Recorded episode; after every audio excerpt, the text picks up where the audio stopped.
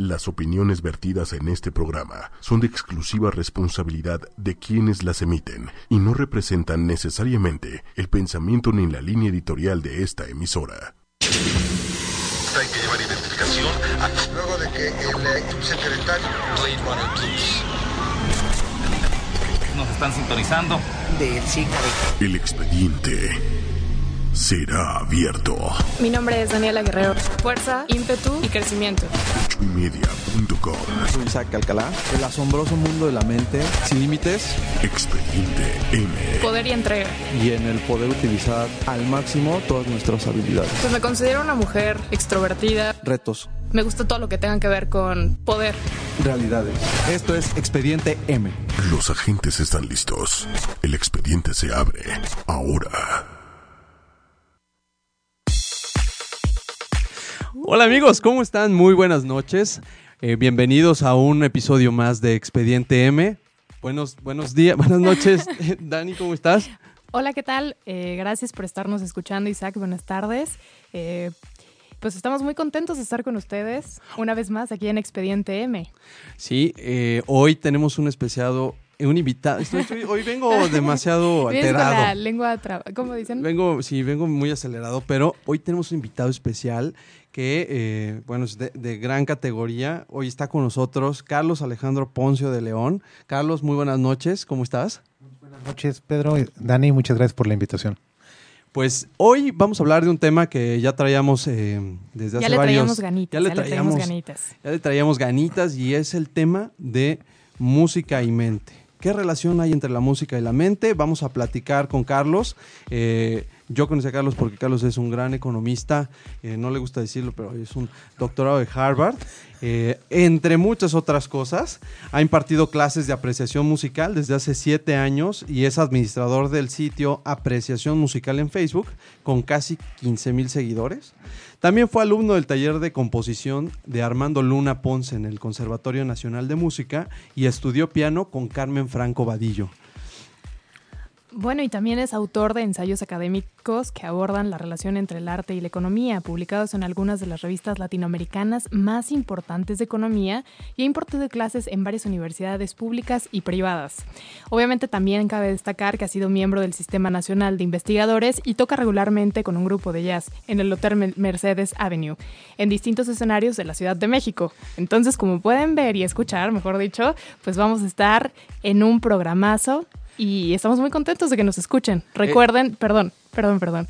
Recuerden seguirnos en nuestras redes sociales, Twitter, arroba ocho y media oficial. Facebook 8 y media. Y eh, pues bueno, no olviden también leer y escuchar nuestros blogs y nuestros podcasts en la página de 8 y media.com en Expediente M. Se me olvidó mencionar una de las cosas más importantes de Carlos. Carlos también es compositor eh, de música clásica contemporánea. Ha estado, que se han estrenado en varios foros, entre ellos el Manuel Enríquez, organizado por el Instituto Nacional de Bellas Artes, y ha publicado diversos artículos sobre apreciación musical en la revista Pauta del compositor Mario Lavista. Es toda una autoridad, eh, además de ser un gran economista y amigo mío, es, es todo un experto en la materia de la música y hoy nos va a platicar de cómo la mente y la música están relacionadas.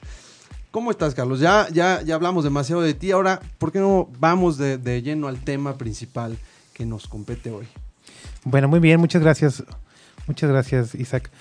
Eh, fíjate que hay un, hay un dato curioso. Uno de los más grandes compositores eh, del siglo XX de música clásica, Igor Stravinsky, solía decir que los sentimientos no son necesarios ni para crear, ni para entender, ni para interpretar la música.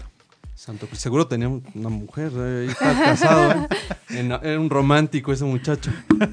Sí, es uno de los, uno de los, uno de los, este, uno de los más grandes planeadores a la hora de, de componer. Este, abrió el camino para gente que también haría, música planeando, eh, planeando en, términos matemáticos y en términos, en términos no sentimentales. Pero eh, la verdad es que los psicólogos eh, sí nos dicen, han, descubierto, que escuchar música, por lo menos escucharla, desata dos tipos de sentimientos en nosotros. Y ellos los clasifican en extrínsecos e intrínsecos. Los extrínsecos se refieren que son, dice que son, son básicamente extrínsecos a, a la música en sí. Y es la forma más común de, de despertar un sentimiento a través de la música. Déjame, ima- imagínate en la sala de conciertos, en, la, en alguna sala de la, de la Ciudad de México. Vamos a ponerle un nombre, la sala de. En la. Nezahual- Ah, o en la Olin ok. o en la Nezahualcóyotl o en, o en- o en Bellas Artes. Perfecto. Y estamos escuchando una pieza y comienza la pieza de música clásica. ¿Y qué sucede ahí con toda esta gente que está poniendo atención? Bueno, muchos de ellos, eh, lo primero que sucede es que se les- o en algún momento de la interpretación aparece una memoria, una memoria de un evento de su vida pasada. Recuerdan algo Ajá. Sí, un evento, claro. un evento que, que tiene, que tuvo probablemente un significado emocional fuerte con ellos, eh, para ellos. Ahora, hay otro tipo de, de memoria que también puede ser despertada, eh, que tiene que ver con la memoria cultural. Puedes, puedes recor- puedes rec- pueden recordar algo que tiene que ver con, con la cultura de la música que está, con un evento cultural disparado por la música. Por ejemplo, si estás escuchando el himno nacional mexicano, pues este. Te enaltece el espíritu. te, Sí, te sí, sí. puede enaltecer, te puede recordar, puede recordarte a un espíritu o una memoria cultural como algún evento histórico, no sé. ¿no? Ahora, y, y yo creo que ahí pueden mezclarse estas dos, estos dos tipos de percepciones que mencionas. A lo mejor para algunas personas el himno nacional, en cuanto vuelve a sonar en algún, no sé, este partido o estamos en el estadio, lo que sea, la primera evocación es eh, honores a la bandera, lunes 7 de la mañana, todos ahí parados en el, en el, ¿cómo se llama? En el patio, En el patio de la con mucho frío. El recuerdo así del calor espantoso o del frío, ¿no? Pero por otro lado también, mucha gente que escucha el himno nacional, a lo mejor en Estados Unidos, en otro país, pues de inmediato, ¡fum!, levanta el pecho y, y se siente más patriota, ¿no? A lo mejor no se sabe en el himno nacional, pero, pero ya el patriotismo llega, ¿no? es que sí, Así todo es. tiene que ver con el momento, ¿no? En el que estés escuchando la pieza de, de música. O sea, creo que hay momentos y específicos, o no sé qué pienses tú. Claro que sí, sí, por supuesto. Si, si en ese momento vienes de vienes de estar enojado, de, de haberte enojado porque te hiciste una fila larga para conseguir los tickets, pues puede, puede influir como qué memoria te trae a, a la cabeza la, la música que estás escuchando. Ahora, algo bien interesante es que es normal que el ser humano que va a la, orquesta sinfónica a escuchar algo, que está en el bar escuchando un grupo de jazz o en el bar escuchando incluso música ponchis ponchis, este, se viene en la memoria y la gente se pierde en esa memoria y se olvida de la música. O sea, esto es algo, es algo eh, impactante y sorprendente, a lo mejor para muchos de, no- de, de tus este, radioescuchas, pero es eh, ocurre, o sea, es como una especie de... ¿Trance? ¿Podríamos decirle? Una especie de trance, te olvidas de la música y te vas a otro lado. Wow. Pero es como en una novela, que es una novela larga, que se te olvida qué pasó y, y se- o sea, realmente no recuerdas toda la novela, pero sigues disfrutándola por alguna razón. Este, igual ahí el oído está sigue despierto, no es como no es como la vista que cierras los ojos y se acabó de ya no estás viendo el cuadro, ¿me explico? Es, traes traes la memoria, pero sigues escuchando inconscientemente la música, aunque tu mente está en otra cosa. Entonces algo bien bien curioso y, eso es algo muy importante, que la música sigue transcurriendo y sigue influyéndote aunque tú estás en otro lado. ¿Y esto qué se debe? Es, es como una especie como de, no sé, situación emocional en donde tu mente de alguna manera viaja o eh, se encuentra asociando esta música con algún evento y tú te pierdes mientras la música se sigue, ¿no? Se sigue produciendo y se sigue generando. Sí, mira, la, cuando la música es algo que transcurre a lo largo del tiempo y es muy buena generando expectativas. O sea, tú empiezas a escuchar algo e inmediatamente genera una expectativa en el cerebro, en la mente, eh, que puede ser una expectativa simplemente musical de que, de, que, de que se vaya a subir el volumen o vaya a suceder esto o aquello. Entonces, tu mente de alguna manera sigue como despierta a ese, a ese, a esa, a esa expectativa que se generó. Luego, otra cosa importante es que la música, eh, si no lo usa, si no usa, si no lo usa, por lo menos imita la voz. Es el, es, es, es quizás, bueno, el arte, a- quitando el teatro, pues lo hace, lo hace de una manera casi, casi perfecta. Y te compromete al oído todo el tiempo. O sea, el oído no está en otra cosa más que. O sea, sigue llegando la señal del sonido al, al, al- al cerebro. Entonces eso es inevitable y, y, yo creo que es por eso que, eh, que, ah, bueno, y también está el asunto de que la música nos relaciona con los sentimientos más, más primitivos y fundamentales de la expresión humana. Entonces, A ver, platícanos un poco de eso, eso suena muy interesante, porque al final del camino, ¿cómo se generó la música? Creo que fue una serie de tambores, si lo quieres ver así, a lo mejor algunas cuerdas, una concha, quiero pensar que ahí es donde se generó la música, pero al final del camino, la música forma parte de la impronta genética, por así decirlo, del ser humano. ¿no? Así es, así es. es. exclusivo del ser humano. Es- eso es correcto. Probablemente seamos, seamos el único, el único animal, el único ser, el único ser con una, con un cerebro musical. Este, y sí tenemos una memoria que va, o sea, más yo cuando me refiero a primitivos me refiero a necesidades primitivas, pero tienes toda la razón.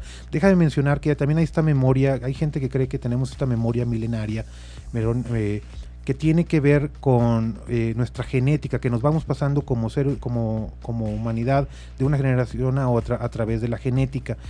O por poner un ejemplo, puede haber un niño que, un niño o alguien que reaccione con miedo al rugido de un, de un león, aunque jamás haya visto Un un león, en realidad Claro. ni sepa que un león se puede comer a, a un niño.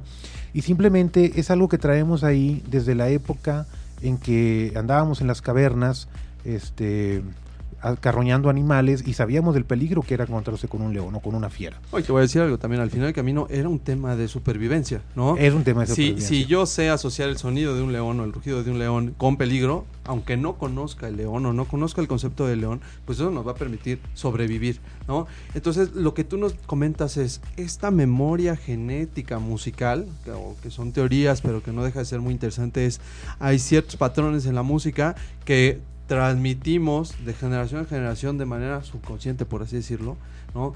A, nuestras generaciones y que podríamos conocer, digamos, o tener cierta predisposición a cierta música o a ciertos ritmos.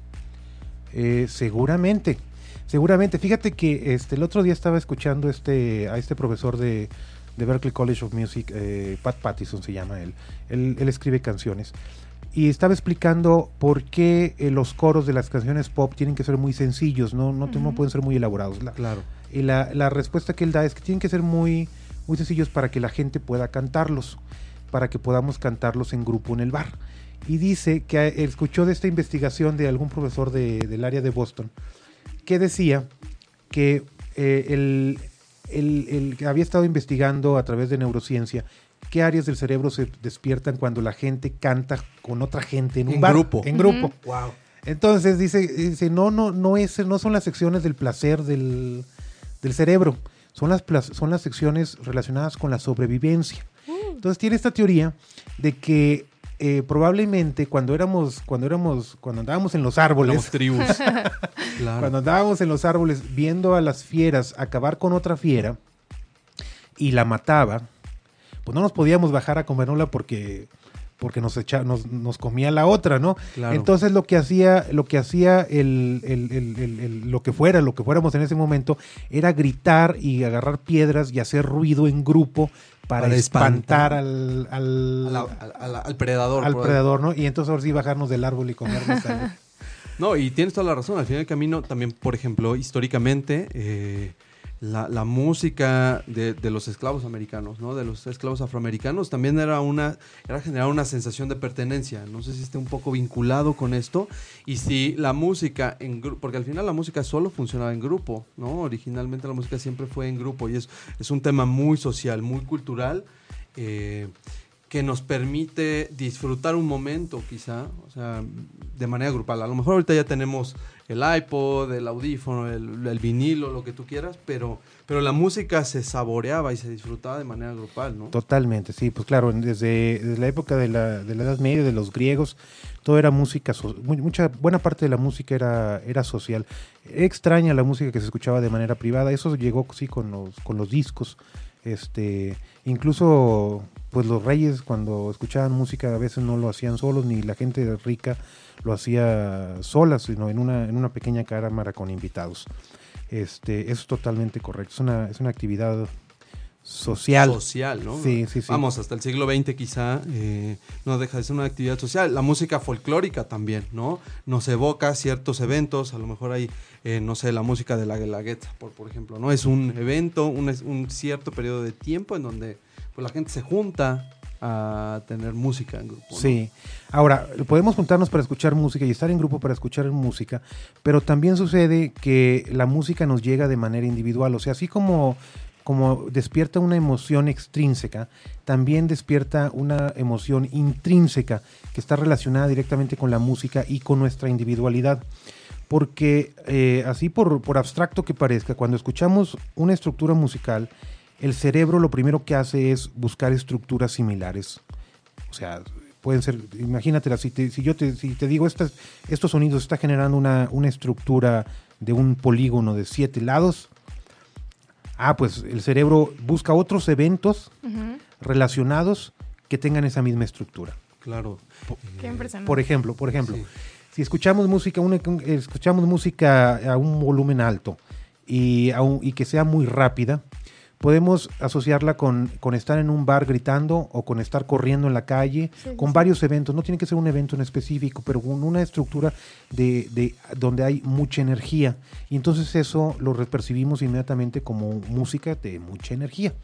Ese es, ese es, ese es- eso No, es- y, y hay un tema bien interesante ahí, ahorita que lo comentas. Eh, está, eh, hemos estudiado algo para el, para el programa, estudiamos este tema de de qué manera influye la música en el desempeño físico, por ejemplo. Y entonces, es cierto, ciertas notas, ciertos beats, por así decirlo, no sé cuál sea el término adecuado para referirme al beat, pero me imagino que es el tiempo. tiempo, sí. sí. El tiempo de la música permite que tú puedas incluso resistir más, tengas más resistencia física al momento de correr, por ejemplo, porque tu mente deja de concentrarse en el dolor o en la distancia que está recorriendo, en el caso de, de- de largas distancias, para enfocarse en el ritmo, en el ritmo de la música que estás escuchando, ¿no? Entonces, creo que se relaciona mucho con lo que comentas, ¿no? Sí, es- eso, es- eso también es muy importante porque tú puedes escuchar eh, música alegre y reconocer que la música es alegre, pero no necesariamente significa que te vayas a poner tú en un estado de alegría. Ese es un proceso que sí se da con la música, no se da de manera directa, pero sí se puede dar. O sea, la De música acuerdo. te puede cambiar el, eh, El estado de ánimo. El estado de ánimo, ¿no? Este, y efectivamente, puedes incluso comenzar a sudar si, si, si, si, si- si el estado de ánimo estás, si, si la música efectivamente no nada más la reconoces como tal, sino que eh, cambia tu estado de ánimo hacia uno de mayor respiración o no sé, pues sí, te va a poner en, te va a poner en tono para lo que, para lo que quieres. Claro. Este, eso en cuanto a los elementos, digamos, más básicos de, de la música, eh, que podemos reconocer como sentimientos, estados de ánimo, emociones generales, que tienen que ver con, el- con los elementos básicos de la música y la estructura básica de la música, a lo cual todo esto se le llama, eh, pues son como los afectos icónicos de la música. Claro. Ahora está también la parte simbólica de la música, que tiene que ver más con nuestro oído musical eh, y tiene que ver con las propiedades musicales que estudian los músicos y con los que, con las que, en las que basan su música. Tiene que ver eh, con el con el, digamos, con la escala musical que se está utilizando, con el timbre del, del- del instrumento que se está empleando, la tonalidad, que si es mayor o menor, la del acorde, la relación entre la tónica y la dominante, una serie de cosas técnicas que eh, no uno no conoce si no sabe un poco de música. Necesitas Exacto. tener Necesitas- cierto, cierta apreciación musical. Exactamente, necesitas tener, para empezar, cierto oído musical y segundos, mm, también hay gente muy musical que no tiene conocimientos y si no tiene esos conocimientos a lo mejor puede ser que, que sí los que sí lo entiendan o no lo entiendan, no sé. Pero sí se necesita el oído musical, sobre todo este el buen oído musical. De Ah, acuerdo. Ah, bueno, yo quiero contar algo que me pasó. Tengo una amiga que toca el cello, entonces de repente, pues me invitaba mucho a sus presentaciones y al principio de verdad se me hacía súper pesado. O sea, le decía, es que, o sea, no puedo. Te lo agradezco, pero no, diría Alejandro Y, Sanz. y me fue explicando como un poquito, o sea, eh, entendí como la historia, cómo se dividía, por qué había música más pesada, por qué había música más livianita. Entonces, al entender esto, pues, o sea, empecé a disfrutar la música, ¿no? Pero para mí sí fue como muy complicado adentrarme a este mundo y empezar a disfrutar y demás. O sea, yo creo que sí, justo hay personas que nacen con esta capacidad eh, que aunque no conozcan absolutamente nada, tienen el don para escuchar y para reconocer y para disfrutar y para vivenciar absolutamente todo a través de la música y de estilos de música, ¿no? Y habemos personas que tenemos que estudiarlo mucho, creo yo, como para poder entender y también lo disfrutas, pero, pero no es algo inherente en ti. O no sé si me, me equivoco, digo, así lo veo yo y, Fíjate que no, está, está- está- es muy interesante lo que, lo que cuentas, porque ahorita venía platicando con, con, Con Isaac. con Isaac de esto, precisamente. Este, y sí, eh, para cuando uno no está familiarizado con el tipo de música, o sea, bueno, déjame voy un paso atrás. Primero, las emociones más fuertes que te da la música vi- provienen de música con la que estás familiarizado. O sea, no esperes grandes emociones Adelante, adelante. no esperes grandes emociones de música con la que no estás familiarizado. Ahora bien, si conoces la estructura de una obra eh, con la que no estás familiarizada, eso definitivamente te puede ayudar a, comprender mejor la música. Eh, por ejemplo, eh, que ahorita que veníamos escuchando, escuchando la quinta de Beethoven, el primer movimiento de la quinta sinfonía de Beethoven, le comentaba a Isaac cómo está estructurada cada, cada sección. Un primer tema, un- un- un- una, un- una- transición a un segundo tema, etcétera. Y eso ya te hace ver, creo yo, siento yo, según me lo contó otro amigo, eso te hace ver ya a la música, te, te hace escuchar a la música no como una masa de incoherente de sonidos que se suceden los unos a los otros, sino con una lógica. Y aquí hay un gran truco de, los, de la música, sobre todo de la música clásica, que es la siguiente. Nuestro presente musical, para los que no somos muy, para los que no somos muy musicales, que no, que no- que no somos, expertos, nuestro presente musical es de entre 2 y 8 segundos. Esa es nuestra memoria musical. Esa es nuestra, sí, esa es nuestra memoria musical. Tú escuchas una obra de Haydn, de Mozart, de Beethoven, de, de todos estos músicos, y la mayoría de sus temas este, no bajan de los 12 segundos. O sea, ahorita les- nos sucedió. Eh, comienza el primer tema y se vuelve a repetir el segundo tema y me dice, y me dice Isaac, este, esto ya es otra cosa. Le digo, no, es exactamente lo mismo. Pero, pero no estamos Mi memoria no dio no, para no, no, tanto, exacto, ¿no? no dio para tanto. Entonces, esto es algo Y por importante. eso la música pop funciona mejor. Por eso la música pop este, es más sencilla de escuchar, por supuesto, como te decía. O sea, mientras más familiarizado estás con ella, más emociones despierta en ti. Entonces, mientras más se parece a algo que ya habías escuchado, Mm, más te emociona. Ya. Eso Eh, lo hace pegajoso. Eso lo hace Ese pegajoso. Es el ritmo pegajoso que Encuentra estructuras, estructuras emocionales en el cerebro que, que ya están ahí y que, y que ya despertó otra música y de, de manera similar. A lo mejor es el mismo recuerdo el que viene una y otra vez. O sí me, eso sí me explico. Eso me pasa a mí muy seguido después de la, de la cerveza 20. Ah, No sé de qué estás hablando. Pero sí, es ya como que la misma... Aunque la canción sea diferente. aunque la canción sea diferente. Ah, por ejemplo, eh, de- platicábamos del funk que tiene un, un ritmo pegajosillo con el bajo. Aunque cambie, haya variaciones en, el- en- en el- en la batería o en la guitarra, el, el ritmo, digamos, se hace pegajoso y memorizable, disfrutable. Ajá. Eso es lo, eh, digamos, eh, podríamos decir que esa es una de las claves de la música pop, por así La- decirlo. bueno, la gran clave de la música es la repetición. La repetición. En toda la música, la música clásica o la música o la música pop. Porque ese es el gran momento. O sea, finalmente, el escuchar algo con lo que ya estuviste familiarizado es el gran momento climático. Y el cómo llegas a ello. En la, en la música clásica se da con la repetición del, del tema. Por ejemplo, una de las, la forma más sencilla de, de- de la forma musical más sencilla, A, B, A, el gran, el gran, el gran, el gran momento es cuando se repite A. O sea, Claro. porque ya lo, ya lo conociste De acuerdo. es eh, la clave, por ejemplo, de Vivaldi, el- con la repetición del ritornello, la, repe- la repetición de la exposición en, en- en la, en la sinfonía clásica, etcétera. Y en la música pop ocurre de dos maneras. Esa repetición es muy importante, es muy, muy importante, porque la repetición se da a dos niveles. Una es en el coro, lo cual es misma letra, misma música. Y en estrofa, que está desarrollando la historia, es mm, letra distinta, música similar. De acuerdo. Si no es, sin eso los tres minutos no serían efectivos. O sea, tú ahorita, vamos a ver si alcanzamos a poner un canto gregoriano donde no hay una sola repetición. Y es bien difícil para alguien que no está, que no tiene la- el, el- el- el entrenamiento auditivo, es bien difícil eh, distinguir entre un canto gregoriano y otro, a lo mejor. O sea, lo que a él despierta se queda en la cuestión icónica de, de decir, bueno, esto me da paz y ya, ¿no? pero las dos me dan, me, me- me proyectan paz y con la cualquiera de las de dos. te acuerdes, Carlos. porque Yo me acuerdo de un disco de mi mamá que era... Ah, bueno, ese va a despertar mucho más, claro. Claro. Sí. ¿no?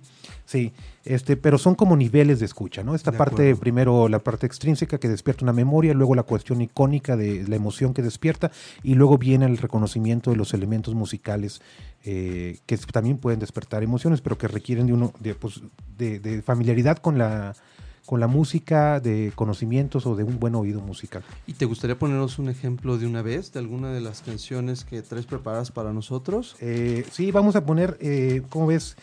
El, vamos, el bolero de Ravel. Déjame nomás te, te explico un poquito. Este, esta es una pieza de un francés que se llama Maurice Ravel. eh, vivió entre el 19 y el 20, creo. Sí, entre el 19 y el 20. Eh, y es una de las piezas de música más sensuales que se hayan, Ah, que se hayan compuesto. Y yo menospreciando su valor. Es una, fíjate, es una melodía eh, básicamente formada por dos temas. O, dos temas o dos frases musicales. Dos temas en sentido estricto, pero para que no sé, para ponerlo claro, digamos dos frases. Y esas dos frases se repiten una y otra vez. Una y otra vez. Pero eh, lo repite un instrumento distinto en cada ocasión. De acuerdo. Eh, solamente que hay un solamente hay un ritmo ahí que se- está, está obstinado repitiéndose una, una y otra vez en el, en el, en el tambor militar en la en el- lo que los- Claro. los- la batería le llaman la tarola eh, y están acompañados por otros miembros de la orquesta. Primero la melodía está primero eh, interpretada por una flauta luego por un clarinete luego por un fagot y luego sí yo creo que un clarinete en, en mi bemol una boe. Son instrumentos de orquesta. Y lamentablemente es, pues la, la- la- la música viene de una fuente digital. Y el internet no es una no es no es una gran manera de, de- Permitir de- de- no, percibir todos todos, los sonidos, exactamente ¿no? entonces la flauta se va a parecer mucho aunque en la realidad la flauta y el clarinete son instrumentos que suenan muy distintos quizás en la grabación no se vaya vaya, vaya a percibir pero son dos mo- movimientos distintos y lo que los separa a los, a los dos instrumentos entre que entra- termina uno y entra el otro se va a oír un poco la batería si quieren yo les aviso así aquí sí está abierto el micrófono Perfecto. Pues vamos con bolero de Ravel. Venga de ahí.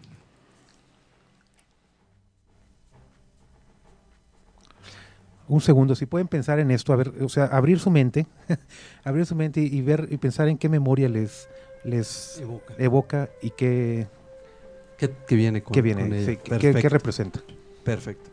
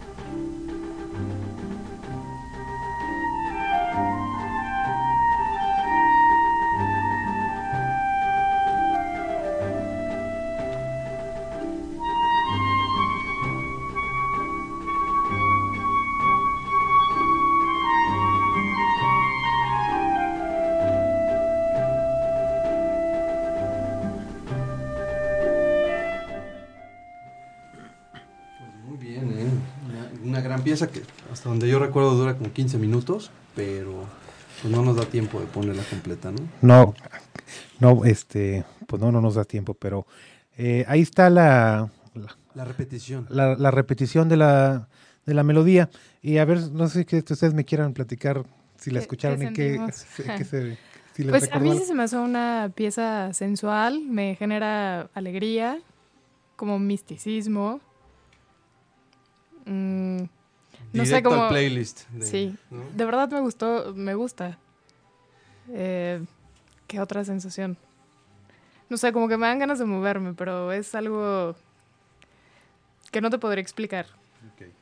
Sí, yo te diré que sí hay, sí hay cierto cachondeo en la, en la música, por así decirlo, muy, de una manera muy vulgar, pero, pero es cierto. Es, eh, no necesitas, vamos, esto es algo mucho más elegante y mucho más sutil que el reggaetón y todas estas cosas que ahora nos inundan. Sin embargo, si te dejas llevar y, disocias, porque yo también traigo un recuerdo de la infancia con esta canción, sí hay una, eh, lo que decías, hay, hay, hay una sensualidad ahí evocada, sin, no es música clásica, no es este, no es, no es un género, digamos, reciente, pero a mí me evoca algo, algo, hay cierto cachondeo ahí.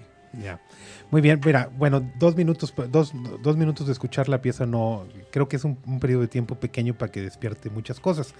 Pero yo hace rato la escuché completa y tomé apuntes de lo que... Nos vais a contar. ¿eh? de, de- de lo que pues sí les voy a contar espero que no, lo estoy- no, no me esté escuchando pero fíjate que recordé este a una amiga sensual y refinada y pensó en su última propuesta y en el último día de nuestro adiós final ¿Qué tal, eh? ahora eh, eso eso en cuanto a la memoria no me fui a la imagen de mi amiga Claro. al, al rostro de ella y, y- y- y me, me di el permiso de olvidarme un poco de la de estar consciente de la música ahora desde un punto de vista intrínseco eh, siento que la, la- la manera en que va aumentando el volumen en la pieza es lento. Así es que eso me hace sentir que si esto es sensualidad, definitivamente es sensualidad femenina. Porque los Nosotros hombres somos unos más... atascados. Sí, sí, tremendo. Qué bárbaro, Isaac, qué bárbaro. Pues las cosas como son, ¿no? No, no nos andemos con rodeos. si nosotros Bueno. somos como Wagner, ahí, ¿no? las Valquirias y pom, pom, pom, con todo. ¿no? Así es. Bueno, Te escuchas animado, te ves animado.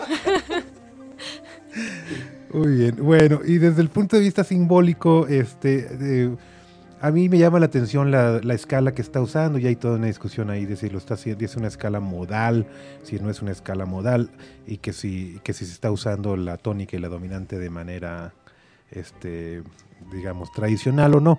Y eso también despierta ciertas emociones cuando, cuando, estás, cuando te gustan los sonidos por los sonidos puros, un poco como cuando te conmueve el color por el color puro.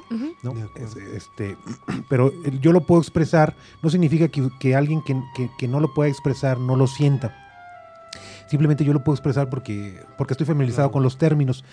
Pero eso es básicamente, este, estoy seguro que alguien que no conoce los términos jamás lo va a poder, jamás lo va a poder expresar, pero es esa lo parte. puedes sentir. Lo ¿no? puedes sentir, esa, esa parte que tú dices, yo lo siento, yo lo- no lo siento sensual, sino de esta otra manera, es- tiene que ver con la estructura de los sonidos en sí, porque no viene, proviene de una memoria que, que nos hayas platicado, Exacto. ¿verdad?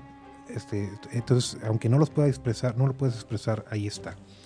Eh, Oye, Carlos, eh, eh, yo antes pensaba, en el término de la, de la música pop, que todo nos llevaba al rock.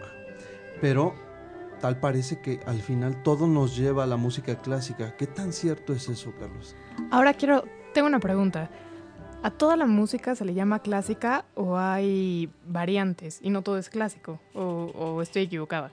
ah, bueno, a ver, sí. Bueno, si quieres, primero, primero las damas. Por favor. Sí, muchas gracias. Mira, se- efectivamente hay dos cosas a las que se le llama clásico. Una es al periodo clásico, Ok. que es un periodo que transcurre entre 1750 y 1820 más o menos, de, digamos de la muerte de Bach a, a casi la muerte de, de Beethoven, a Berlioz, a, a Schubert. ¿Y esta Ma- música cómo era? ¿O Es- cómo es? Es, eh, pues es Beethoven, es, eh, es Mozart, no, no, eh, no sé cómo explicarte, es la música que, vas a, que sueles ir a escuchar a la sinfónica, es la del Ajá. periodo clásico. Este, hay otros periodos del- dentro de la historia de la música, uno previo, por ejemplo el barroco, El barroco, exacto. y posterior el romántico, que también se le que también se le que es a lo que la gente le llama también clásico, música clásica.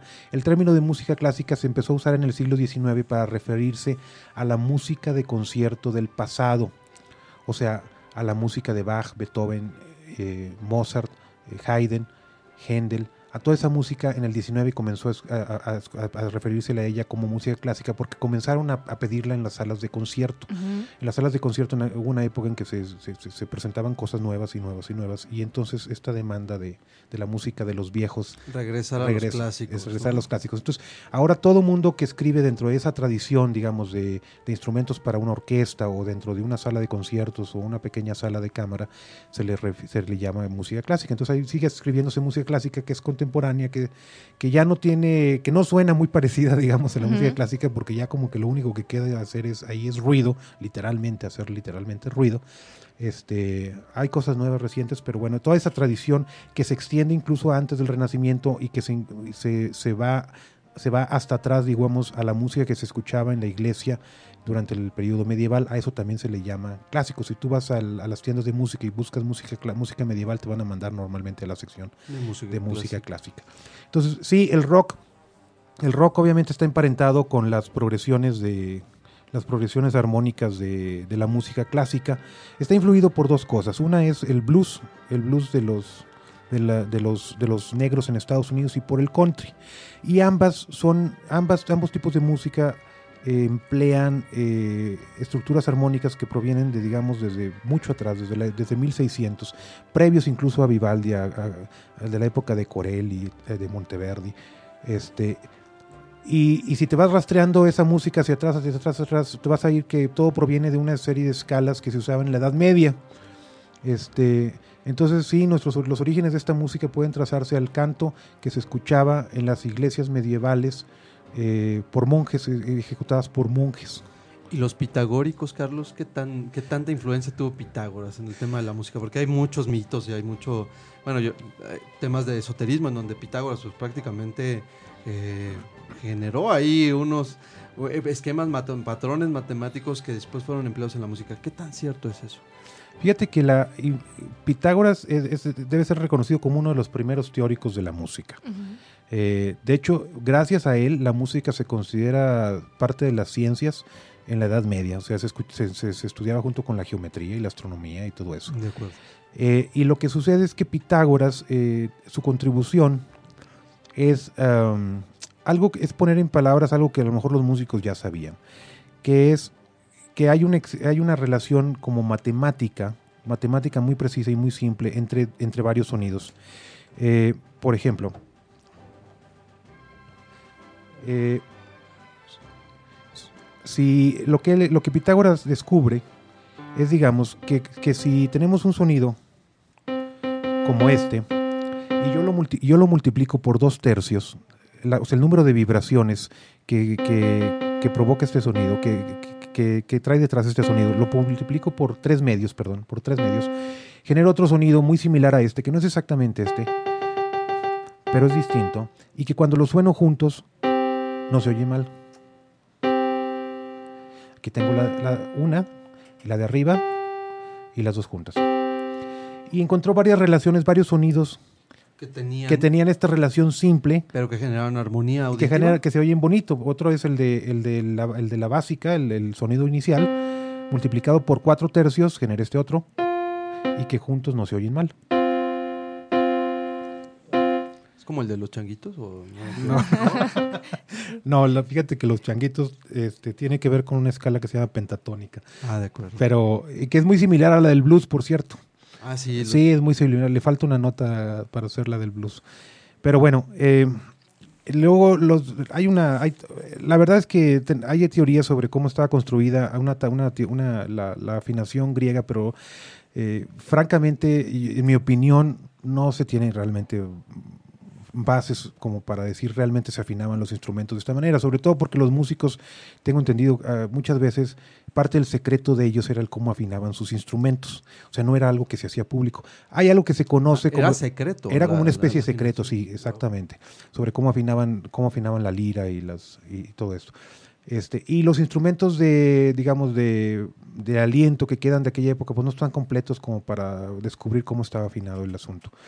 Pero hay una, una, una escala que se le llama pitagórica, que es una escala que suena muy raro y es- es- francamente suena medio, Medio feo. medio feo para nuestros estándares, que está basada en algunas teorías de, en, en- en esta relación de, de- de- de tres medios, de en la relación aritmética de, de Pitágoras, pero pues quién sabe si, quién sabe qué es lo que se estaba o escuchando, no. sí.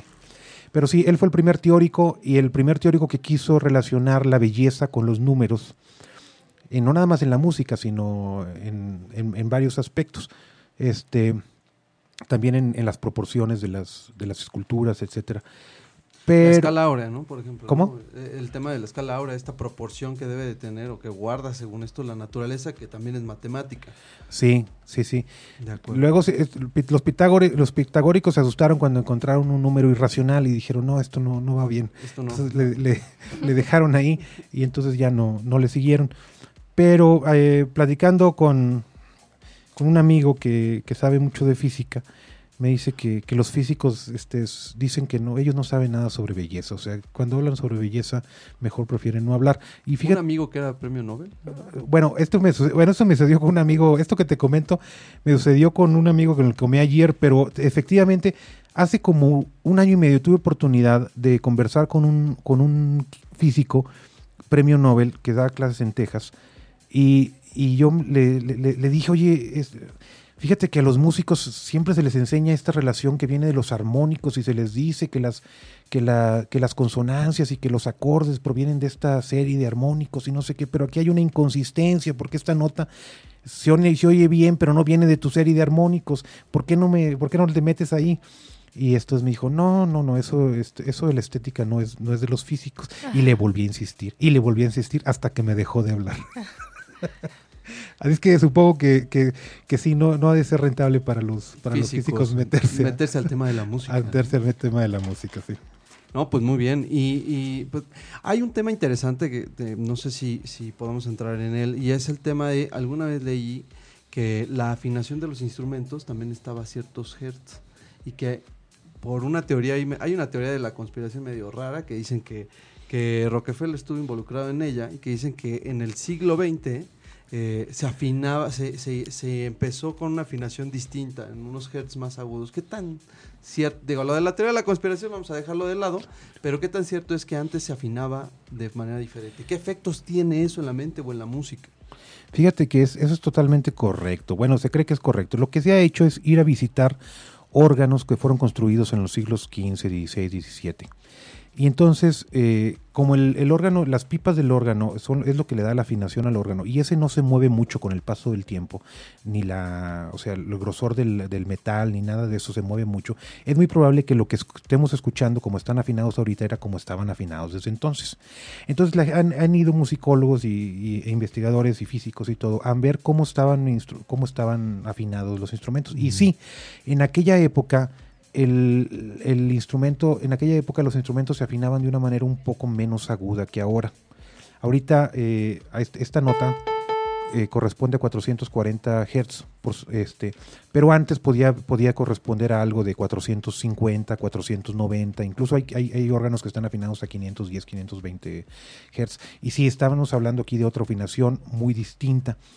En parte ha de ser también eh, un poco el, el- el cambio de tecnología del violín, que la- las cuerdas del violín ahora son de metal, eh, y bueno, las el, el tamaño de nosotros también es, es distinto. ¿Cómo que el tamaño? de El tamaño de nosotros como seres humanos, o sea, ¿Eso influye en la afinación? eh, bueno, no eso lo dice la afinación, es una cuestión eh, biológica, Ajá. pero el, eh, el tamaño de nuestras cuerdas vocales y todo eso también tiene, tiene Repercusión. tiene repercusiones en, en- en- en- en- en qué nota hablamos. Entonces, si nos hemos hecho más grandes este, o más flacos, ¿Somos más graves? más, más graves, sí, para empezar. Bueno, creo yo. Bueno, fíjate que ahí ya no me quiero meter porque ahí estoy acordándome de, un- de un- de una cosa que no, no voy a mencionar aquí, pero, pero bueno, el hecho es que sí se hizo más, eh, más agu- se ha hecho más aguda la afinación. Y creo que hay gente proponiendo incluso, creo que hay ahorita hay orquestas, tengo entendido que hay orquestas afinando incluso un poco más, más agudo. de- Todavía más todavía agudo. más agudo. Eso es lo que tengo entendido. Y por supuesto, si tú vas al- a las grabaciones de toda la música pop, de los grupos de rock o todo tipo de grupo, muchas veces afinaban a, a alturas distintas. Este, no sé cuál era, si era tratar de mantener algún secreto de, de la afinación, pero en muchas grabaciones vas a encontrar que no afinaban a, a 440 el La, sino que lo hacían a otro, a otra, a otra afinación. Este, sí, eso, es- eso, y eso sigue haciéndose muchas veces. De acuerdo. Oye, ¿qué música podemos escuchar, por ejemplo, en la mañana, en la tarde, en la noche? ¿Hay algún tipo de música que nos recomiendes o, o la que queramos, la que nos haga sentir bien? Yo creo que la que te haga sentir bien, sí. La que te haga sentir bien, definitivamente.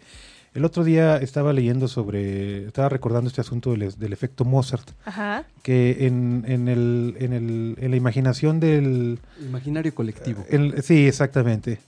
En la colectividad pensaban, se pensaba que escuchando a Mozart se hace uno más, más inteligente.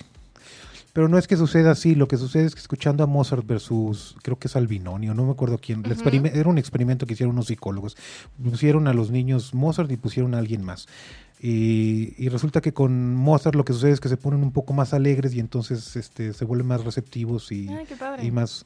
Entonces, pues no sé, yo, yo creo que, pero la clave está en que sea música que te pone de buen humor. Porque si escuchas, por ejemplo, música rusa, pues sí está complicado, ¿no? Es música muy pesada, de entrada. Bueno, si te gusta, ¿Rusa? si no, pesadona. Ah. A mí me tocó alguna vez ir a algún concierto y me tocó escuchar música rusa y me pareció como muy pesada, pero Ok. digo, tal vez fue mi percepción. O Rammstein, ¿no? Ah, Ah, bueno. ok. no, bueno, distinto, ¿no? Sí, sí, sí. Bueno, este, pero rusos puedes también escuchar música, música de los románticos rusos, este, Mussorgsky, Tchaikovsky, Shostakovich. Bueno, Shostakovich no te lo recomiendo cuando te vayas a dormir. O, a lo mejor sí, no, sé, mejor escúchalo y decide tú. Y los mitos de, de música para concentrarnos, música para relajarnos, ¿son ciertos? ¿Tú o tú qué crees? ¿Crees que es un tema más de percepción? Si a mí me dicen, oye, porque el efecto Mozart, justo, justo lo que yo leí es lo mismo, es eh, elevaba el IQ por 30 minutos y además era un experimento que estuvo muy sesgado y no obstante que como que avisaron que el experimento no había funcionado, o sea, no era un IQ, digamos, de manera definitiva, la gente lo utilizó como marketing para vender y vender y vender discos de Mozart para niños, Mozart para tal, tal, tal. Pero a la gente le funcionó, hay un efecto placebo ahí que para mí es maravilloso y es, ah, como Mozart me ayuda a concentrarme, luego entonces me concentro, pero Mozart por sí mismo no generaba nada, era, era la idea o la creencia de que esa música nos generaba un, un tema de concentración. ¿Crees que así sea o crees que sí hay ciertos patrones musicales que podrían ayudarnos por lo menos a aquietar un poco la mente? Yo también he escuchado eso, ¿eh? Para este gimnasia cerebral. Dicen que es excelente y que primero tienes que escuchar música barroca y después tienes que escuchar otro tipo de música para que te vayas como adentrando a lo que estás haciendo y a lo que, eh, o sea, el objetivo que quieres lograr. Entonces, sí, espero que nos Sí, disipes ¿no? esa duda. Sí. Pues yo creo que, fíjate que, yo creo que depende de cada uno. O sea, si te funciona a ti, ya no te preocupes por lo que dicen los demás. O sea, pruébalo tú y si te funciona, pues bueno. Ahora, respecto a esto de esto de, que te puedes concentrar más o no, pues depende de muchas cosas. Por ejemplo, si es música que te distrae, o sea, si no es música familiar para ti y realmente toma tu atención, pues no va a suceder. Pero lo que sí se ha hecho es experimentar con trabajadores que hacen eh, actividades manuales muy repetitivas y se les ha puesto música ambiental. Y sí, se, sí terminan incrementándose la, la- Los resultados que, que lo que se cree es que sí termina incrementando la productividad a la gente que, que hace actividades muy repetitivas. Ahora está la cuestión también esta de la creatividad, de este experimento de, de- que se hizo con diseñadores de software que están bajo mucho estrés y se les midió qué, qué, qué pasaba con su creatividad y con su productividad cuando se les, les exponía a música que les gustaba.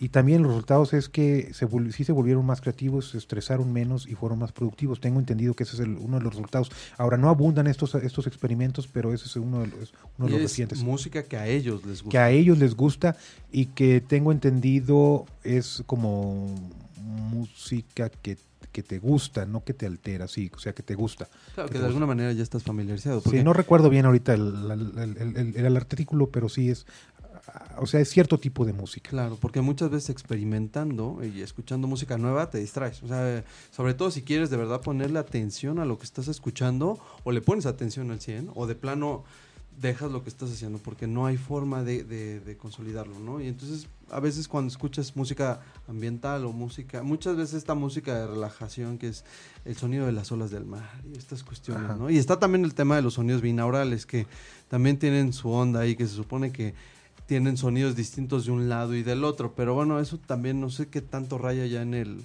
en la magia, por así decirlo, ¿no? Ajá. Sí, y, y también me hace recordar la música esta ambiental que escuchas en los restaurantes y en los hoteles y en los elevadores, que todas estas empresas pagan por ello, o sea, pagan, le pagan una empresa para que vayan y programen música ahí, con la creencia de que van a cambiar la conducta humana, de que vas a... ¿Y no crees que sea? Porque Pues, yo si hay dinero, hay, de- hay dinero de por medio, entonces la yo me imagino... rápida te hace más ansioso y entonces compras más cosas. Ah, no, eso sí está documentado, eso está documentado. Este, y si están pagando por ello, pues yo me imagino que también, o sea, Debe de ha- haber ha algo debe haber algo, ¿no? Debe haber algo ahí. Ahora, es música, otra vez, no es música a la que se le ponga atención, no es música diseñada para, para recibir la atención consciente de, de quien escucha. Otra vez, es música que entra por el oído porque el oído no lo podemos, no lo, normalmente no lo tapamos, como los ojos los cerramos. Entonces, pues es, es, es- la idea de que, que cambie alguna estructura ahí del de comportamiento. Del subconsciente, del subconsciente, quizá, ¿no? no sé. Sí. No, pues muy bien. Yo creo que hay, hay, hay muchos, muchos temas muy interesantes de, de- de apreciación. Eh, quizá nos quedamos cortitos, ¿no? Eh, este, en este episodio. Sí, nos gustaría muchísimo que, que nos acompañaras en, en- en la segunda parte, porque ahora ya tenemos una segunda parte, ¿no? Muchas donde gracias. nos cuentes más de esto, ¿no? Tenemos, nos quedan unos 3, 4 minutos, no sé si quisieras abundar en algo, algún tema que te encantaría platicarnos, o si de plano nos puedes mostrar una pieza, ¿no? En estos minutos que nos quedan para... Sí, no sé si podamos poner, digamos, eh, 20 segundos de dos piezas. Una es un canto gregoriano eh, que se llama Salve Regina. Hay dos Salve Reginas, este es el, el más chico. Que las primeras cinco, las primeras cinco notas son, son cuatro, corresponden a cuatro notas distintas. Son, ah, ya le son estas. Son, si, si alcanzan a distinguir, aquí hay cuatro notas distintas y regresa una que ya se había tocado. A lo mejor no se dan cuenta, pero esto es muy variado. Podríamos poner 10 segundos para que vean lo variado que es la melodía.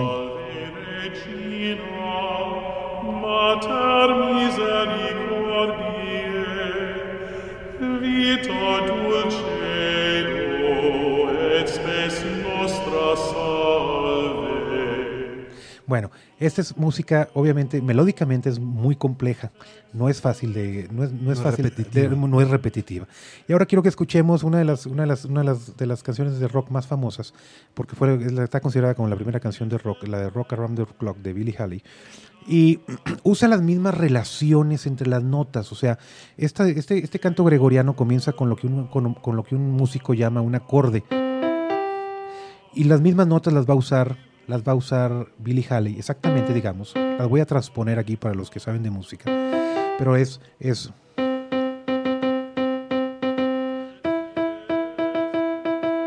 algo así, no me acuerdo ni cómo va, pero es. Pero es, se agarra la primera, la repite varias veces, la segunda la repite varias veces, la tercera la repite son las varias mismas notas. Pero son las mismas notas exactamente. Entonces no sé si podemos poner Rock Around the Clock. Ladies and gentlemen, that brings to a close just about this part of the show, and we want to thank all of you for being so very nice. Before we go, though, I'd like to sing one song for you that I hope you've heard someplace before. One, two, three o'clock, four o'clock, rock. Five, six, seven o'clock, eight o'clock, rock. Nine, ten, eleven o'clock, twelve o'clock, rock. We're going to rock around the clock tonight. Put glad rags on. Join me high. We'll have some fun with the clock strike. Y es lo mismo.